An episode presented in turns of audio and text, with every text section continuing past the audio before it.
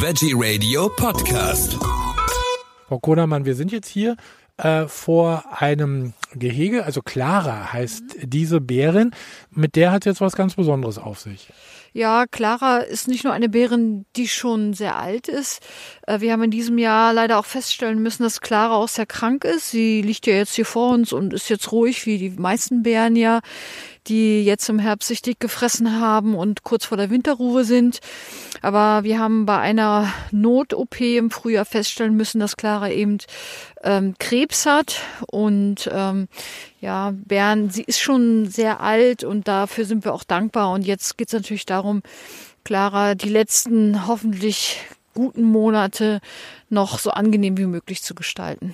Also Sie sprechen von Monaten und nicht Jahren. Also das heißt, äh, es wird nicht mehr so lange dauern. Ja, das, das ist natürlich Spekulation. Das weiß ähm, der Tierarzt äh, ja auch nicht. Aber das, also da wissen wir einfach, dass traurigerweise diese Bären offenbar an ihr Lebensende angekommen ist. Ne? Das ist für uns immer sehr schmerzhaft. Die Tiere leben ja sehr, sehr lange bei uns. Die Tierpflegerinnen und wir vom Team haben eine enge Bindung und dann ist das für uns immer ja schwierige Zeit, wenn man weiß, dass man Abschied nehmen müsste. Wie alt ist Clara jetzt? Also Clara ist 1992 äh, geboren. Bären werden, also wenn sie in der freien Wildbahn leben, dann sind die mit 20 Jahren schon alt. Und Clara ist jetzt wirklich, wo man sagt, äh, durch gute Pflege ja in ihrem Alter dann eben schon so alt geworden. Es ist auch in Ordnung, aber trotzdem ist es ja immer ein schmerzlicher Prozess. Auf alle Fälle. Wo kam sie her? Wurde sie auch gerettet? Äh, oder wo, wo kommt sie her? Also alle unsere 15 Bären, die wir im Moment haben, sind ja aus schlechten Haltungsbedingungen von der Tierschutzstiftung Vier Pfoten gerettet worden. Clara kommt äh, aus dem Tiergarten Mönchengladbach und ähm, ist mit ihrer Schwester Sonja hierher gekommen. Sonja ist inzwischen leider auch schon verstorben. Und ähm, ja, sie ist, sie ist eine schüchterne, aber auch eine sehr menschenbezogene Bärin, die, wie alle anderen Bären bei uns ja auch, alle in Gefangenschaft geboren und von Menschen eben aufgezogen, verpflegt, umsorgt wurden. Aber meistens ja nicht so schlecht, sonst wären, nicht so gut, Entschuldigung, sonst wären die ja nicht bei uns, ne? Was kann jetzt für Clara noch gemacht werden? Also Clara, ähm, was die Tierpflegerinnen machen, das hatte eine Kollegin mir erst gerade vor kurzem erzählt, dass mit Clara auch ein Bärentraining, ein Tiertraining tatsächlich gemacht wird. Da steht jetzt nicht im Vordergrund, dass Clara sich einfach gut separieren lässt, sondern weil Clara eben so menschenbezogen ist, ist das für sie Zuwendung, dass sie merkt, es kümmert sich jemand um sie.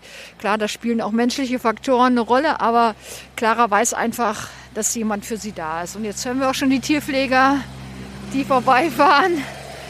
Und sie hebt ja auch schon den Kopf und dann merkt man also, ja, also wir hoffen, dass sie die Winterruhe gut übersteht. Aber eine Garantie gibt es dafür eben leider nicht. Also jetzt, wo wir hier stehen, hier an einer kleinen Brücke und äh, links ist Wasser, rechts ist Wasser. Hier sind die äh, Fischteiche. Sie haben es mir gerade schon gesagt, äh, mit der Wasserqualität hat es auch was ganz Besonderes auf sich. Ja, das ist also hier wirklich ähm, ein- Quellgebiet. Und äh, schon im 19. Jahrhundert gab es hier eine Kaltwasserheilanstalt. Da war ja der Tourismus nicht so, wie er heute war, sondern befand sich ja erst in den Kinderschuhen. Da wurden eben ähm, so Wassergüsse, Wassertreten und so gemacht. Es gibt ja in Mecklenburg-Vorpommern im heute noch bekannten Dichter Fritz Reuter, der auch darüber schreibt, wie er eine Wasserkur in Stur gemacht hat und sagte, er fühlte sich eigentlich wie ein Frosch, er müsste andauernd Wasser saufen wie ein Ochse. Und, äh, aber er weiß nicht, ob er geheilt wurde, denn er wollte sich von seiner Alkoholsucht kurieren. Also es gibt viele Quellen, die darauf hinweisen. Es gibt ja auch ein ausgebautes Gutshaus, wo die Gäste übernachtet haben. Aber dieses Gebiet mit dem Fließgewässer ist eben natürlich ideal für Bären. Bären brauchen Wasser, um artgemäß gehalten werden zu können, weil sie ja nur über das Wasserbad ihre Körpertemperatur regulieren können. Und deswegen äh, ist das ja ideal, dass der Bärenwald sich hier angesiedelt hat. Also Bären, äh, wenn man so nachdenkt, wenn man die meistens so sieht, dann sieht man ja auch viele, gerade die äh, in Alaska, glaube ich, die angeln dann ja sich auch ihre Lachse, wenn die da vorbeikommen. Das ist hier aber dann, glaube ich, nicht der Fall. Ne? Also der, bei denen kommt kein Fisch vorbei. Nee, da, da kommt kein Fisch vorbei. Und vielleicht würden sie den ja sogar fangen. Aber hier ist tatsächlich so, dass hier ein Fischer Fische hält und auch selber keschert. Und ähm, der die Fischabfälle uns spendet. Darauf sind wir angewiesen. Wir brauchen, weil da wissen wir zu 100 Prozent, dass die Fische keinen Haken, also dass die Fischabfälle haben, die eventuell die Bären verletzen könnten. Und ähm, das tierische Fett brauchen die Bären im Herbst tatsächlich auch, um ihr Gewicht um an Gewicht zuzulegen, um für die Winterruhe gewappnet zu sein. Das ist schon sehr wichtig. Und äh, bei den Fischen wird es sich wahrscheinlich, Forelle gehe ich mir jetzt mal von aus, Karpfen? Ja, Karpfen, sowas. Also ich, äh, also Forelle und Karpfen ist auch ein kleiner Imbiss. Und äh, den gab es auch schon, bevor es den Bärenwald gibt. Der hat ja in diesem Jahr sein 15. Jubiläum und ist eine gute Partnerschaft. Und wir sind sehr dankbar für die Spenden, die wir hier bekommen. Weil wir haben es ja vorhin schon gesagt, sie brauchen viel Futter das ganze Jahr über und es kostet natürlich diese ganze Instandhaltung äh, kostet natürlich auch eine ganze Stange Geld. Ne? Das ist schon eine ganze Menge. Wir haben es mal ausgerechnet. Also hoffentlich sage ich jetzt das Richtige, aber ich denke schon zwischen 30 und 40.000 Euro kostet ein Bär pro Jahr schon an Unterhaltung. Das ist natürlich Tierpfleger werden bezahlt, äh, der ganze Park muss ähm, muss schön für die Besucher sein. Da steckt eine ganze ganze Menge viel viel Arbeit drin. Bedeutet ja auf der anderen Seite auch, Sie sind ja auch ein guter Arbeitgeber hier für die Region, oder? Ja, wir sind 25 Mitarbeiter. Also ich finde ja ohnehin, dass der Bärenwald Müritz und die Stiftung Vier Pfoten ein guter Arbeitgeber ist, weil es wird nicht nur darauf geachtet, dass den Bären gut geht, sondern auch den Mitarbeitern gut geht. Also ich, also ich kenne ja nicht viele Unternehmen, wo man in der Arbeitszeit, weil der Arbeitgeber sagt, wir sollen gesund erhalten werden, zum Beispiel Yoga macht. Mhm. Oder dass man sagt, heute hast du lange gearbeitet an deinem Computer, deine Arbeitszeit ist vorbei, mach heute aus und genieß den Abend. Also das, äh, das ist schon was Besonderes. Wir sind auch ein sehr, sehr gutes Team. Wir haben auch extra immer Zeiten zum Beispiel eingeplant, damit sich die, die im Büro sitzen und die, die an den Bären arbeiten, auch tatsächlich mal treffen. Mhm. Wir haben viele Parkhelfer, die wirklich schwere Arbeit leisten müssen, weil die ja immer die Zäune äh, gemäht werden müssen. Die Sicherheitszäune sind ja. das ja.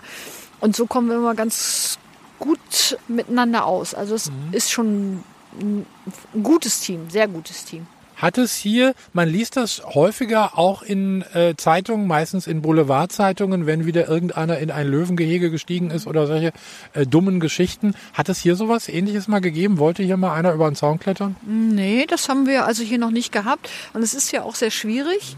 Also auch wenn wir kein Zoo sind, unterliegen wir doch den in streng, Deutschland strengen Regelungen. Und zwar äh, gibt es ja unterschiedliche Wildtierklassen. Mhm. Die höchst ist die Wildtierklasse 3, Löwen, Tiger und eben auch Braunbären. Ah. Das müssen wir äh, eben auch berücksichtigen. Wenn Sie den grünen Zaun hier sehen, der so aussieht wie in der Maschendrahtzaun vielleicht bei uns oder bei mir zu Hause, ja. das ist also ein Sicherheitszaun mit Untergrabungsschutz, mit drei verschiedenen Elektrozäunen und einem Starkstromzaun. Und äh, da klettert weder der Bär raus, noch äh, klettert ein Mensch rein, weil es doch sehr unangenehm für beide wäre, an diesen Zaun zu kommen. Also da äh, kann man sicher sein, es kommt keiner rein und es kommt auch keiner raus. Ja, also jetzt im Herbst, glaube ich, äh, sind die Bären sowieso nicht so agil. Also da, äh, da ist noch nie ein Bär, weder ein Bär raus noch ein. Aber es äh, bedeutet aber auch gleichzeitig, dass zum Beispiel, um auf diesen Sicherheitsaspekt zu kommen, zweimal pro Tag die ganzen Gehege, die Zäune in den ganzen Gehegen abgelaufen werden müssen. Ja. Da können Sie sich vorstellen, bei 18 Hektar, viel ja. Zaun, sieben Gehege. Das ist also schon immer eine stramme Wanderschaft, die man morgens und abends machen muss, aus Sicherheitsgründen. Es ist natürlich auch ein elektronischer Zaunalarm, Tag und Nacht. Es gibt Nachtschichten, also Alarm, also die Bereitschaft, dass jemand bereit sein muss, falls dieser Zaunalarm ausgelöst wird. Also die Sicherheitsvorkehrungen sind schon sehr hoch und betrifft auch das zum Beispiel, dass eben kein Tierpfleger einfach zu, zum Bären reingeht und keinen Bären einfach streichelt oder so. Das, äh, so nah kommt man einem Bären tatsächlich nur, wenn er beim Tierarzt auf dem Operationstisch liegt. Und in Narkose ist. Und in Narkose, das ist das Wichtigste, genau, haben Sie richtig gesagt. Also der ist nicht mehr wach. Ja, ja. Hier ist ein äh, Tipi-Zelt aus Holz. Was hat es damit auf sich auf unserem Weg jetzt hier durch den Park? Ja, das ist also wirklich ein sehr schönes ja, Ausstellungsobjekt, kann man ja gar nicht sagen. Es ist also auch ein Raum, den man gut für Veranstaltungen nutzen kann im Innern. Leider im Moment wegen Corona gesperrt. Äh, kann man an den Wänden sehen, der Bär, wie er kulturgeschichtlich aufgearbeitet wird. Da findet man Captain Blaubeer genauso wie den Haribo-Bären, den Berliner Bären findet man den großen Bären als Sternbild und in der Mitte ist so ein künstliches Feuer. Man kann da rumsitzen. Wir benutzen das, dass man sagt, okay, Da werden Sagen erzählt, Märchen erzählt. Für Kindergeburtstage ist das gut nutzbar. Mhm. Und wenn ich wie jetzt so Tippi sagen, dann ist das schon ein sehr, sehr großes Gebäude. Da haben bestimmt schon 10, 20 Leute drin Platz. Und das ist eigentlich eine schöne, eine schöne Location. Und im Sommer, wenn es so heiß ist, ist es da immer schön kühl drin. Und hier sehe ich, äh, daneben sind äh, Bänke, man kann hier sitzen und Tisch ist auch da. Also man kann auch sicher was essen oder trinken hier. Ja. Ähm, wir haben ja, sind ja vorhin auch an dem großen Spielplatz vorbeigekommen mit unseren Picknickplätzen. Mhm. Das ist also ausdrücklich erlaubt. Also, weil wir sagen, okay, Familien, die mit, die mit Kindern kommen, äh, dass sie sich eben auch selber versorgen können. Die müssen nicht in unserem schönen, wunderbaren Bio-Bistro essen, können die natürlich. Und Aber da gibt's auch so viele leckere Sachen. Ja, das ist ja auch ein bio-zertifiziertes, von Green Table zertifiziertes Bistro, wo wirklich jeden Tag frisch gekocht wird. Der Name Bistro wird ihm nicht ganz gerecht. Viele denken jetzt die Pommes und die Bratwurst oder die Bockwurst, die haben wir natürlich nicht, sondern wirklich äh, tolle Mitarbeiter, die wirklich ganz, ganz tolle Gerichte jeden Tag zaubern. Ich habe heute gesehen auf dem Schild, da gibt es eine Zitronengrassuppe. Ja, die habe ich heute gegessen. Die ist, Und? Die ist super lecker gewesen, ist ungewöhnlich. Viele mögen den Geschmack ja nicht. Aber dass man einfach sagt, wir wollen ja niemanden missionieren, aber dass man sagt, ach Mensch, jetzt bist du hier, probier doch mal ein vegetarisches Gericht. Und vielleicht bist du überrascht und sagst und kannst dann ein, zwei Tage in der Woche das auch vielleicht übernehmen. Ne? Wir planen zum Beispiel demnächst unseren ganzen äh, Bistrobereich umzubauen, mhm. auch um den aufzuwerten, um klarzumachen, das ist hier kein Bistro, da gibt's nicht Pommes rot-weiß, sondern uns ist ja nachhaltige Ernährung, mhm. ist ja für uns ganz wichtig, dass wenig Verbrauch wird, dass es regionale Produkte sind, Bioprodukte sind, möglichst ohne Fleisch. Wenn wir auch mal Fleischprodukte anbieten oder Gerichte, dann ist es das immer Biofleisch aus nachhaltiger Erzeugung und dass wir einfach einen Denkanstoß geben wollen. Das wollen wir auch machen mit spielerischen Elementen, die mhm. im Innenbereich des Bistros gebaut werden sollen. Oder dass man sagt, hier, ich nehme einfach mal, ich habe was Leckeres gegessen, das Rezept kann ich mir gleich mitnehmen. Und dann wird auch gezeigt, ähm, wie ernährt sich der Bär und wie ernährt sich der Mensch, wo mhm. sind die Treffpunkte, wo kommt man da zusammen und ist es nicht vielleicht auch ganz gut, mehr Obst und Gemüse zu essen? Also der Bär ernährt sich bestimmt gesünder. Absolut. Also für viele Menschen ja. Also es trifft nicht auf das Bärenwald-Team zu. Wir essen natürlich, ja. kriegen das frisch gekocht und ja. das vegetarische Essen. Aber viele sind auch tatsächlich echt überrascht und sagen, hätte ich nie gedacht, dass es so gut schmeckt. Tolle Gelegenheit, um mal was Vegetarisches oder gar Veganes zu probieren und dann auch festzustellen, wie gut das eigentlich schmeckt. Ja, und das wollen wir ja eigentlich machen. Wir wollen jetzt nicht es sagen, jemanden über jemanden bestimmen und sagen, du musst das essen, aber probier es einfach mal und wir zeigen dir, dass es eigentlich richtig toll sein kann mhm. und meistens auch ist. So, jetzt sind wir hier im Labyrinth gelandet, auf dem Weg im Bärenpark. Und da kommen wir zur ersten Frage. Das heißt, wenn ich die Frage richtig beantworte, gehe ich in die richtige Richtung, komme hier wieder raus. Ja, wenn nicht, dann erst wieder um 18 Uhr oder wir holen jemanden, der sie dann retten würde. Okay, also dann hier Braunbär, Einzelgänger oder Rudeltier. Ich würde ja mal sagen Einzelgänger. Und dann müssen wir langgehen, wo? Links. Genau. Gut, dann gucken wir mal, ob das stimmt. Auch toll angelegt hier. Also da sieht man, also da steckt auch ein bisschen Arbeit dahinter. Ja, jetzt kommen wir zur Ernährung. Was frisst der Baun, äh, Braunbär? Und da haben wir hier äh, auf den Bildern, also einmal rechts sehe ich hier auf dem rechten Bild, äh, Pilze, Äpfel, Mohrrüben sind da. Links sind es Bananen und Bonbons? Und Bambus. Es gibt zwar, glaube ich, auch einen Bär, der Bambus frisst, aber in dem Falle hier, da es sich um den Braunbär handelt, gehen wir rechts lang. Es ist Obst und Gemüse und Nüsse. Gucken wir mal. Das geht schnell jetzt hier. Nächste Frage. Wer kann besser riechen? Bär oder Hund? Keine Ahnung, aber ich tippe jetzt mal auf den Bär. Oder ist es doch der Hund? Wir, wir können, wo wollen wir einmal beim Hund gucken gehen? Wir können ja mal beim Hund gucken gehen, ja. Was? Gucken wir mal Hund und. Aha, so.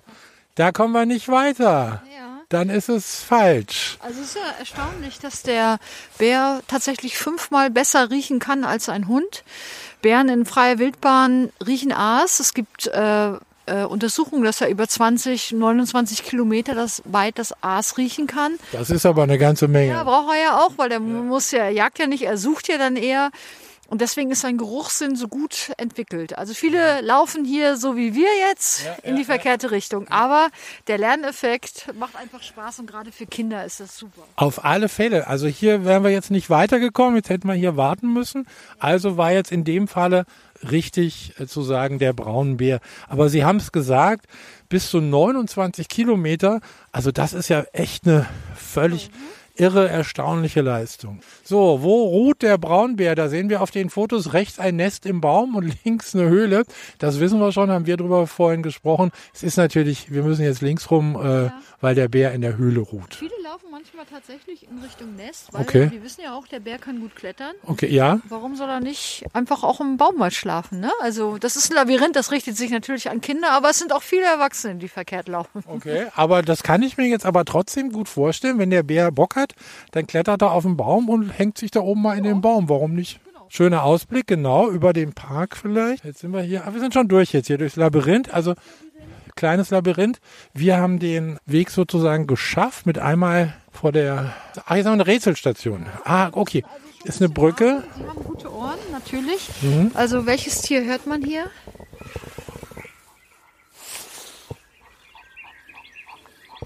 Ähm, Enten? Gänse? Ja, fast. Fast. Ah, ein Igel. Na, ist ja fast wie also Enten. nachts, wenn er seine das Fallobst nascht, dann, Okay. dann schnüffelt er. Das hätte ich jetzt nicht. Äh, äh, Das ist auch ein Geräusch. Viele kennen das Tier und lieben das Tier auch, aber wie hört sich tatsächlich an? Das ist noch der Igel, man sieht Ja, ihn auch. genau. Natürlich sehr versteckt, sonst ja, ja. die Schlauen haben es dann raus. Aber er ist auch gleich leise. Und jetzt hören wir das andere Tier. Ja. Schwierig. Also Frosch? Nee. Ja, ich kann jetzt so einfach so fidel lachen, aber ich, Mhm. weil ich es weiß, aber beim ersten Mal stand ich auf da und denke, mm, Also, das ist ein Mecklenburger Waldtier? Ich weiß es nicht. okay, nee, das weiß ich jetzt nicht. Ein Eichhörnchen. Aha. Genau. Okay, jetzt weiß ich auch endlich mal, wie ein Eich. Ach, da ist es. Ja, am Baum hängt es oben. Ja, ah, super. Also das, was wir jetzt hören hier, wir stehen jetzt hier von der Höhle, die im Moment leider abgesperrt ist. Äh, aber das ist dann der verlangsamte Herzschlag eines Bären in der Winterruhe. Genau. genau, das ist eigentlich ziemlich beeindruckend, weil der Bär in der Winterhöhle ja seine ähm, seinen Kreislauf herunterfährt, nicht auf Null, aber eben sehr verlangsamt. Es ist ja auch ein Rätsel für die Wissenschaftler, warum der überlebt, denn er geht ja nicht auf Toilette, also die ganzen Harnstoffe werden im Körper abgebaut. Er setzt keinen Kot ab und sein ganzer äh, Herz-Kreislauf-Rhythmus ist verlangsamt. Und das, äh, finde ich, ist ein interessantes Geräusch, ein beeindruckendes Geräusch. Auf alle Fälle. Und dann nach der Winterruhe, also Frühjahr ist dann ein Stichpunkt, da geht's ja um die Paarungszeit. Aber Sie haben es mir vorhin schon gesagt, die Bären, also alle männlichen Bären, die hier sind im Park, die sind alle kastriert. Genau, das ist richtig, weil wir wollen hier, unsere Aufgabe sehen wir darin, Bären aus schlechten Haltungsbedingungen ein artgemäßes Leben zu geben und zu ermöglichen und nicht äh, Bären zu züchten. Die Bären, Braunbären, sind keine vom Aussterben bedrohte Tierart. Die müssen also nicht züchterisch unterstützt werden. Das ist auch nicht notwendig. Aber äh, deswegen wird es hier auch nie kleine Nachwuchsbären geben, sondern äh, wir wollen, dass die Bären, die eben gelitten haben, unter menschlichen und in menschlicher Obhut einfach ein gutes Leben geben und da nicht und wollen keine Züchter sein. Also genau das Gegenteil von einem Zoo, denn die leben ja da äh, oftmals sehr angenehm von, von Na Bärennachwuchs. Ja, und das ist, Bärenjunges sind ja auch niedlich. Und ich weiß von unserem Bärenpark in Dommagier, ähm, dass da eben Bären gezüchtet werden, auch zum Teil äh, dann ruhig gestellt werden, Bärenjunges, damit sie für Fotos posieren, für Touristen. Und die werden immer wieder nachgezüchtet. Und für Pfoten achtet ja sehr darauf, wenn wir einen Bären übernehmen, dass der Halter, der ehemalige Halter, sich verpflichtet, keine Bären mehr zu halten. Das ist also ein komplizierter Prozess, weil wir eben nicht wollen, der hat ja, man hat ja gesehen, dass die eben nicht artgemäß gehalten werden und dass das für die Zukunft vermieden wird, dass ein Bär leiden muss in so einer schrecklichen Gefangenschaft. So, jetzt sind wir hier kurz vorm Ausgang und jetzt haben wir hier eine ganz besondere Bärin. Ja, das ist unsere Duschi. Der fehlt die linke Vorderpfote und wenn sie geht, dann ist es schon Humpeln. Duschi stammt aus Albanien, wurde dort von vier Pfoten aus Europas Horrorzoo gerettet, so wurde das von den Medien benannt. Und Dushi lebte da also wirklich unter schlimmsten Bedingungen.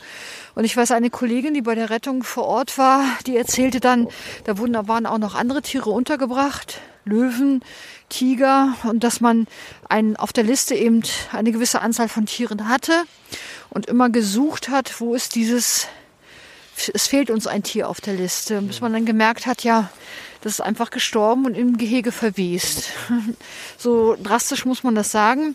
Dushi hat nicht nur eine fehlende Vorderpfote hier im Bärenwald, äh, wurde sie auch geröntgt und da wurde festgestellt, dass ihr Körper, in ihrem Körper inzwischen verkapselte Geschosspartikel äh, zu finden sind. Also genau weiß man nicht, wie die da reingekommen sind. Logischerweise wurde dann auf Dushi geschossen. Daran sieht man eben auch, aus was für schlimmen Haltungen, Bedingungen sie kommt.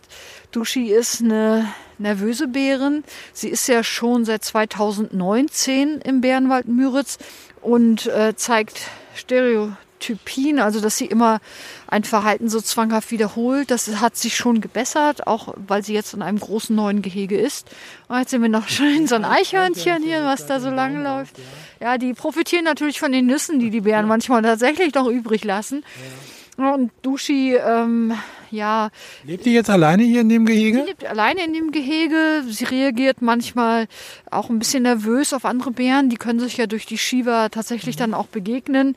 Und äh, ja, aber so geht es ihr gut. Sie ist deutlich entspannter schon. Aber es ist natürlich auch ein Weg. Man merkt, dass sie den Käfig den sie ertragen mussten, ja. nicht ablegen können. Den nehmen sie im Kopf mit und wir versuchen natürlich alles durch Beschäftigung, Futter verteilen ja. und so weiter, mhm. dass sie aus ihrem Verhalten dann rausfindet und das gelingt auch in winzigen Schritten mehr und mehr. Äh, wir sind jetzt hier kurz vorm Ausgang äh, und jetzt äh, stehen wir hier vor Hochbeeten. Das ist ziemlich neu. Ja, das haben wir in diesem Jahr gebaut. Unsere Kollegen, wir haben also wirklich begnadete Kollegen, die Holzarbeiten dann machen können. Sie äh, neun große Hochbeete, wo Obst und Kräuter angebaut wird, Entschuldigung, Gemüse und Kräuter mhm. angebaut wird auch fürs Bios Bistro. Wollte gerade sagen, also das ist bestimmt auch was fürs Bistro. Genau. Aber wir haben auch eine Unterhose vergraben. Vielleicht, das ist ein interessantes äh, Projekt. Ja das wir in diesem Jahr initiiert haben. Wir haben uns ja selber auch einen Bildungsauftrag gegeben. Nachhaltigkeit ist uns wichtig, ja. Gesundheit für die Mensch, Tier. Und das ist also das nennt sich Beweisstück Unterhose. Das ist eine Schweizer Forscher haben also viele Menschen dazu aufgerufen, im deutschsprachigen europäischen Raum eine weiße Baumwollunterhose zu vergraben und dann nach ein paar Monaten mal nachzuschauen, wie zersetzt ist diese Unterhose. Je schneller die zersetzt ist, umso besser ist der Boden, weil die Bodenbakterien, Mikroben gearbeitet haben. Das konnten wir nicht so abbilden. Wir haben uns einfach von unseren Kollegen ein Hochbeet bauen lassen mit einem Fenster. Plexiglasfenster, wo wir eine synthetische Hose und eine Unterhose, eine aus Baumwolle, ne? aus Baumwolle vergraben haben. Mhm. Und dann kann man hier also dazuschauen, ja. wie die Bodenbakterien ihre Arbeit verrichten. Das ist ganz spannend. Und darüber wächst die Minze. Und darüber wächst die Minze. Und für Schüler ist das jedes Mal, die uns besuchen, aber auch für viele Kleingärtner wundern sich, warum wir hier eine Unterhose haben. Aber spannend, also wirklich spannend, um zu sehen, wie lange das äh, da bleibt. Vor allen Dingen das synthetische Zeug natürlich. Ne? Ja, einen Komposthaufen haben wir natürlich auch. Ja. Mit Erklärung, dass das kein Mülleimer ist, mussten wir tatsächlich machen. Das sind die beiden Kollegen, die es gebaut haben. Okay. Und seitdem wir das Schild dran haben, wissen die Leute Bescheid. Wissen die Leute Bescheid, ja. Okay. So, und wenn ich jetzt hier, also wenn wir zu Ende sind jetzt hier vom, vom, mhm. äh, vom Rundgang, wir haben jetzt den großen Rundgang gemacht. Mhm äh, da kann man sich auch Zeit lassen, man kann da noch mehr sehen, wenn man möchte. Dann kann ich abschließen und jetzt heute zum Beispiel die Zitronengrassuppe mir ja. gönnen im Bistro, beziehungsweise es gibt natürlich auch Kaffee und Kuchen. Und ich habe es äh, beim letzten Besuch gesehen, Sie haben ja auch so einen tollen Shop hier. Da ja. es ja ganz viele tolle Geschichten. Alles, was mit Bären sozusagen ja. zu tun hat. Nicht, nicht nur das. Mhm. Ähm, wir wollen ja, der Bärenwald hat sich ja das große Ziel gesetzt, nachhaltig zu werden. Wir haben Pflanzenklärbeet, Photovoltaikanlage, begrünte Dächer. Alle Bärenhäuser haben begrünte Dächer. Aber wir wollen auch regional nachhaltig sein, dass wir viele Produkte in unserem Shop haben, die Menschen aus der Region herstellen, die also wirklich ein Dorf weiter sind und für uns produzieren oder eben aus Mecklenburg-Vorpommern kommen. Und ich muss ganz ehrlich sagen, das honorieren die Besucher des Shops sehr. Also die Sachen, die, die so unverwechselbar sind, die man tatsächlich nur bei uns bekommt, werden auch gut gekauft. Wir sehen das auch. Wir haben ein eigenes Storytelling, wie man ja so neudeutsch sagt, für den Shop entwickelt, dass man die Leute auch sehen kann. Wer sind die Lupinen-Kaffeehersteller? Wer macht den Müritz-Gin? Wo, wo produzieren die Honigprinzen, die unseren Honig hier verkaufen? Ähm, und wer macht die Spielsachen zum Beispiel? Das ist ja auch diese tolle Regionalität natürlich. ne? Genau. Das wissen viele auch. Viele, wir, wir wissen, wir haben 365 Tage geöffnet. Bei uns findet man immer ein schönes Geschenk. Die Schokolade aus Waren mit Warener Salinesalz zum Beispiel. Und das ist einfach zu haben. Und das äh, wissen viele und kommen auch oft deswegen hierher. Also neben äh, tollen Speisen im Bistro gibt's natürlich auch Kaffee und Kuchen, wenn ich möchte. Natürlich. Und von einem Bäcker hier drei Dörfer weiter gebacken. Perfekt, also wie, wie zu Hause. Wie zu Hause. Vielen Dank noch einmal an Petra Konnermann vom Bärenwald Müritz.